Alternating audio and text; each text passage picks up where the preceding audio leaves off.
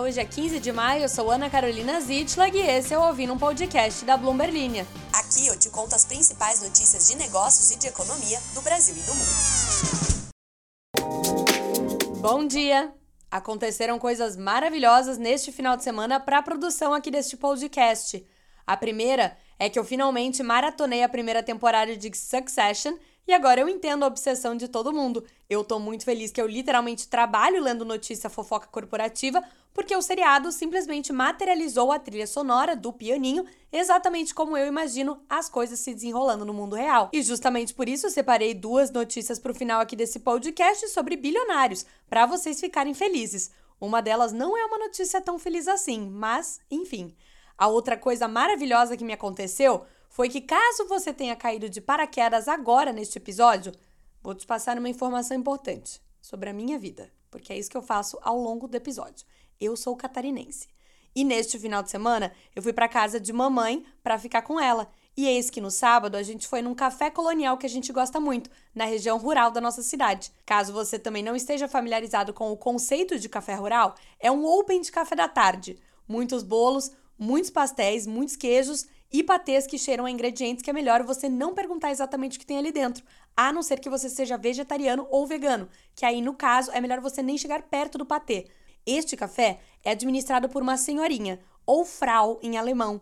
Em algumas partes rurais de Santa Catarina, algumas pessoas ainda chamam senhorinhas de frau, como minha mãe, é claro, que chama senhorinhas de frau. Ela gosta muito desse café em específico porque, segundo ela, é possível sentir o cheiro das vacas que moram por ali. Vacas que fazem mu mesmo, que produzem o leite. E agora que eu dei toda essa passeada, vem a informação que eu gostaria de compartilhar. Você sabia que é possível alugar uma vaca? Sim, as vacas que minha mãe gostava de sentir o cheiro no café colonial não estão mais lá, porque a Frau, dona do café, alugou suas vacas para uma fábrica local que produz leite achocolatado. O aluguel é pago para ela em leite, que ela usa no café colonial.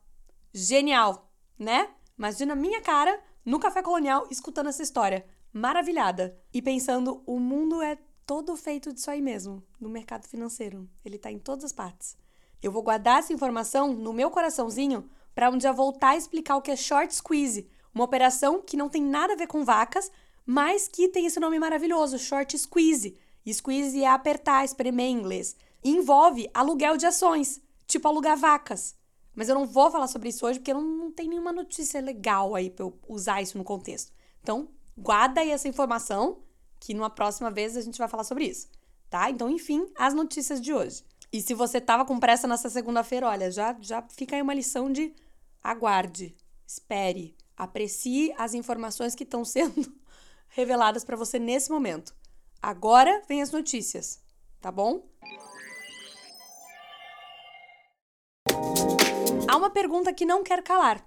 Se você não estava pensando nela o final de semana inteiro, pode ao menos falar para as pessoas que você conhece que você estava pensando nela o final de semana inteiro. Por que os mercados americanos aparentemente não estão dando a mínima para um possível calote histórico dos Estados Unidos. O impasse sobre o teto da dívida no Congresso americano está colocando o país em risco de não conseguir pagar suas contas já em 1 de junho. Só que há poucos sinais de pânico no mercado de ações e as expectativas de oscilações nos preços ainda estão próximas às mínimas de dois anos. O índice S&P 500 caiu 0,3 na semana passada, enquanto o Nasdaq ganhou 0,6%. Lembrando que já tivemos outras situações em que bastou um tweet de alguém para os índices oscilarem muito mais do que isso. E olha que o risco de calote é real, segundo a própria secretária do Tesouro dos Estados Unidos, Janet Yellen. No mercado de títulos, no entanto, os investidores estão em alerta máximo, e o custo de operações de swaps com títulos do Tesouro americano no caso de inadimplência é maior do que de países como a Grécia e o Brasil.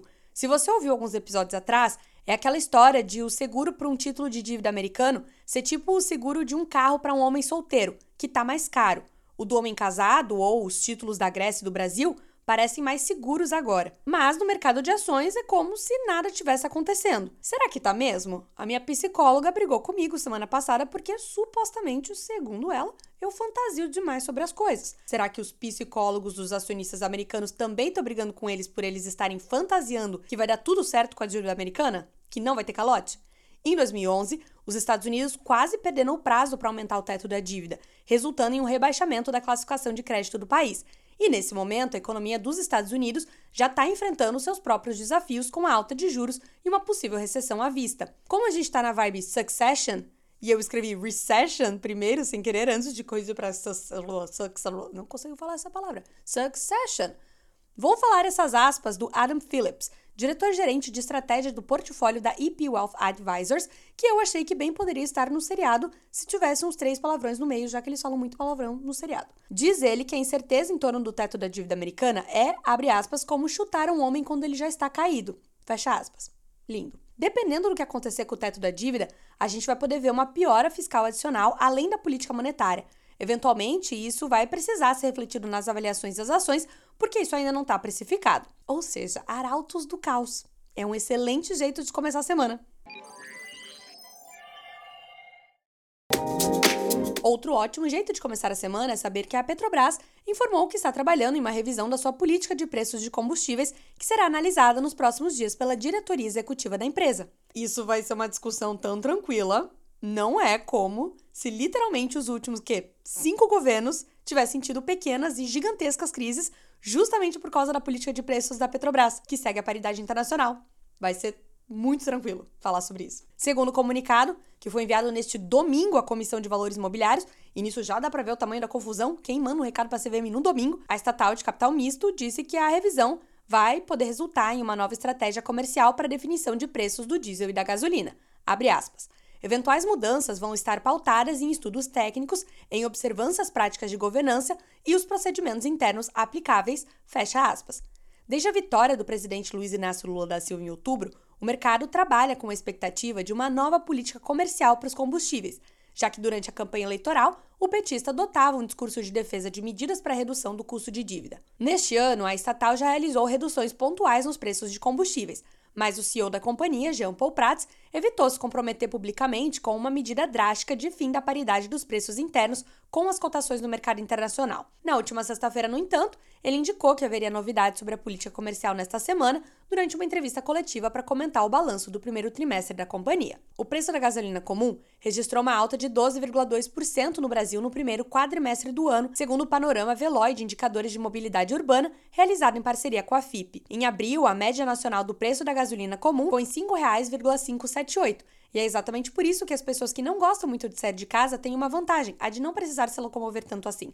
Mas não dá para fugir para sempre e economistas apontam os preços elevados dos combustíveis como um componente crucial para o cálculo dos índices de inflação. Caso confirmado uma nova queda nos preços da gasolina e do diesel, o governo abriria caminho para acelerar o processo de desinflação, dando a senha para o Banco Central ter elementos concretos para o início de um ciclo de baixa da taxa Selic que atualmente está em 13,75% ao ano e que é uma das grandes críticas do presidente Lula neste momento.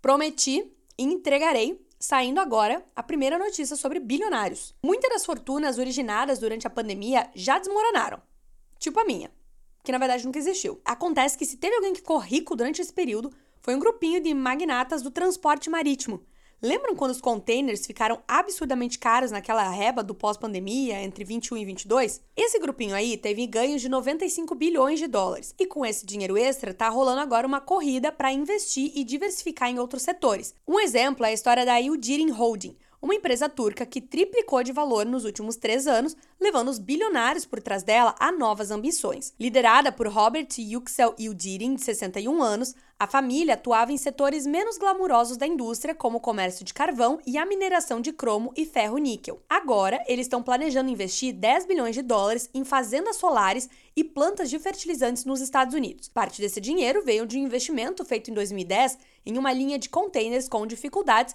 com retorno de mais de 800%. O aumento de caixa, trrr, rufar de tambores, gerou conflitos na família Yudirin e eu vou entregar tudo para vocês agora e também para HBO. 14 anos atrás, Robert Yudirin ajudou a resgatar a CMA CGM de uma crise investindo 500 milhões de dólares e assim adquirindo 20% da empresa. Só que agora tem uma ação judicial de um parente que está descontente sobre o verdadeiro valor da empresa e que está expondo agora a pressão e as consequências de anos extraordinários e extremamente lucrativos para o transporte marítimo. O patrimônio líquido combinado dos 10 magnatas mais ricos da indústria é de 155 bilhões de dólares, de acordo com o índice de bilionários da Bloomberg acima dos cerca de 60 bilhões no início de 2020. A fortuna dessas pessoas triplicou em menos de três anos. Robert Yudirin, além de colocar uma grana extra em coisas verdes, digamos assim, também investiu 70 milhões de dólares no clube de futebol turco Samsunspor, comprando participações minoritárias. Essa equipe está prestes a conquistar o troféu da segunda divisão deste ano, classificando-a para a primeira divisão do país na próxima temporada. Nestas horas, faz muita falta um contatinho direto com o pessoal de enredos da Netflix ou da HBO e também uma comunidade do Orkut, em que as pessoas postavam fanfic nos fóruns. Eu acompanhei ferrenhamente uma fanfic sobre Jess McCartney e Vanessa Hudgens, no auge dos meus 11 anos. Se você não sabe quem são essas duas pessoas, caia fora do meu podcast agora. Volto mais em outro momento com mais informações sobre Robert e o Deering e o processo que seu parente está movendo contra ele. Vamos agora de mais bilionários, mas agora saindo do setor de transporte marítimo, os donos de clubes de futebol na Turquia, para um contexto mais histórico e também mais bem bastante questionável. Um leilão de joias de uma bilionária austríaca ligada ao nazismo bateu um recorde na Suíça como a venda pública mais cara da história. Distribuída ao longo de dois leilões ao vivo em Genebra, na Suíça, entre 10 e 12 de maio, a coleção de colares, pulseiras, brincos e tiaras teve uma estimativa de pré-venda de 150 milhões de dólares.